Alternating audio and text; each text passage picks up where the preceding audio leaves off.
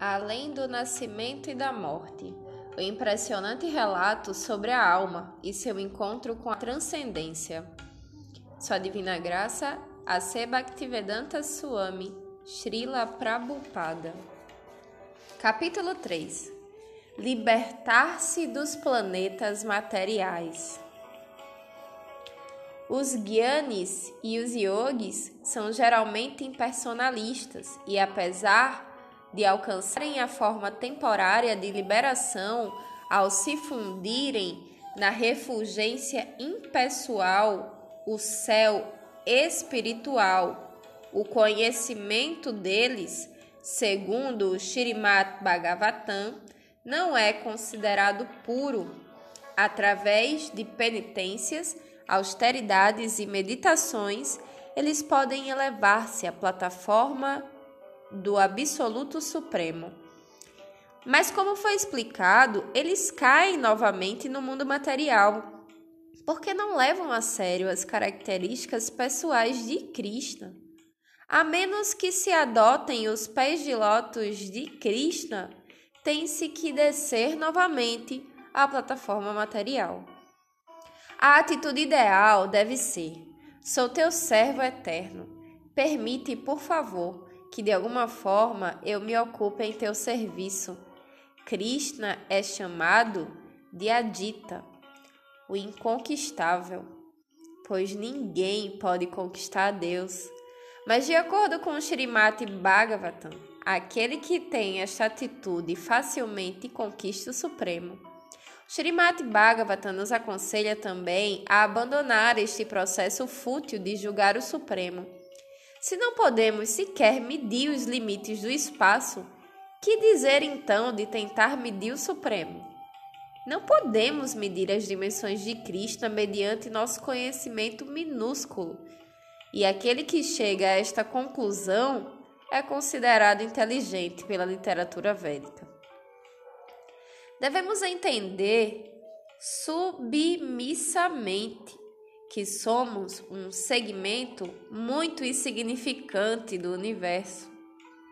Em vez de querer compreender o Supremo através de nosso conhecimento limitado ou da especulação mental, devemos nos tornar submissos e ouvir a respeito do Supremo através de fontes autorizadas, tais como a Bhagavad Gita ou através dos lábios de uma alma realizada. Na Bhagavad Gita, Arjuna ouve sobre Deus dos lábios do próprio Sri Krishna. Dessa maneira, através da audição submissa, Arjuna estabelece os critérios para que se compreenda o Supremo. Nossa posição é ouvir o Bhagavad Gita dos lábios de Arjuna ou de seus representantes autorizados, o mestre espiritual. Após ouvirmos, é necessário que na vida diária ponhamos em prática este conhecimento adquirido. Meu querido Senhor, sois inconquistável, rezo devoto, mas através deste processo, por ouvir, sois conquistado. Deus é inconquistável mas ele é conquistado pelo devoto que desiste da especulação mental e ouve as fontes autorizadas. Segundo o Brahma Sanhita, há duas maneiras de adquirir conhecimento: o processo ascendente e o processo descendente. Pelo processo ascendente, elevamos-nos através do conhecimento adquirido por meios próprios. Dessa maneira, pensamos nem livros, nem autoridades me interessam. Eu mesmo obterei conhecimento através da meditação, da filosofia e etc. Assim compreenderei Deus. O outro processo é o processo descendente.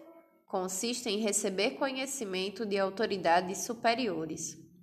O Brahma Sanhita declara que, se adotarmos o processo ascendente e viajarmos à velocidade da mente e do vento por milhões de anos, ainda assim não obteremos conhecimento. Para aquele que adotar este processo, o assunto permanecerá inalcançável e inconcebível. Mas este assunto é dado na Bhagavad Gita. Krishna diz para meditarmos nele com submissão, sem nos desviarmos do caminho do serviço devocional. Para quem o adora dessa maneira, ele se torna facilmente acessível. Este é o processo de alguém trabalha, se alguém trabalha para Krishna 24 horas por dia, Krishna não pode esquecê-lo. Por tornar-se submisso, ele pode atrair a atenção de Deus, como o Guru Maharaj costumava dizer: Não tente ver Deus. Por acaso você acha que Deus virá e se colocará diante de nós como um servo só porque queremos vê-lo? Este não é o método submisso. Temos que agradá-lo através do nosso amor e serviço. O Senhor Chaitanya Mahaprabhu legou à humanidade o processo adequado para se aproximar de Krishna. E Rupa Goswami, seu primeiro discípulo, soube valorizar este processo. Rupa Goswami era ministro do governo muçulmano, mas deixou o governo para se converter num discípulo de Chaitanya Mahaprabhu. Ao encontrar-se com o Senhor pela primeira vez, Rupa Goswami aproximou-se dele, dizendo o seguinte verso: Ofereço minhas respeitosas reverências ao Senhor Supremo Sri Krishna Chaitanya, que é mais magnânimo do que qualquer outro avatara, inclusive o próprio Krishna, porque ele está concedendo livremente o que ninguém jamais deu: amor puro por Krishna. Rupa Goswami chamou Chaitanya Mahaprabhu de a personalidade mais magnânima e mais caridosa, porque ele estava oferecendo pelo preço mais baixo a mais preciosa das coisas, o amor a Deus. Todos nós queremos Krishna e ansiamos por ele. Krishna é o mais atrativo, o mais belo, o mais opulente, o mais poderoso e o mais erudito. Este é o objeto de nossa ânsia. Ansiamos pelo belo, poderoso, erudito, rico. Krishna é o reservatório de todas essas coisas, de modo que só precisamos voltar nossa atenção para ele e vamos conseguir tudo, tudo tudo o que quisermos, qualquer que seja o desejo do nosso coração, será satisfeito por este processo da consciência de Krishna. Como se declarou anteriormente, para aquele que morre consciente de Krishna, a entrada em Krishna Loka, a morada suprema onde Krishna reside, está garantida. A este respeito, pode ser que se pergunte qual a vantagem de se ir a este planeta. E o próprio Krishna responde: Após me alcançarem as grandes almas que são yogis com devoção, jamais retornam a este mundo temporário, que é cheio de misérias, porque estes yogis alcançaram a perfeição máxima. Bhagavad Gita, capítulo 8, verso 15. Shri Krishna, o Criador, confirma que este mundo material é cheio de misérias. Como então podemos fazê-lo confortável? É possível fazer este mundo confortável pelo chamado avanço da ciência? Não, não é possível. O resultado é que não queremos sequer saber quais são estas misérias. Como declaramos anteriormente, as misérias do mundo material são o nascimento a doença e a morte. E porque não conseguimos encontrar uma solução para elas, tentamos ignorá-las. A ciência não tem poder para solucionar essas misérias que estão sempre nos incomodando. Ao contrário, os cientistas desviam nossa atenção fabricando naves espaciais e bombas atômicas. Mas é dado aqui, no Bhagavad Gita, Aquele que atinge a plataforma de Krishna não tem de regressar novamente a essa terra de nascimentos e mortes.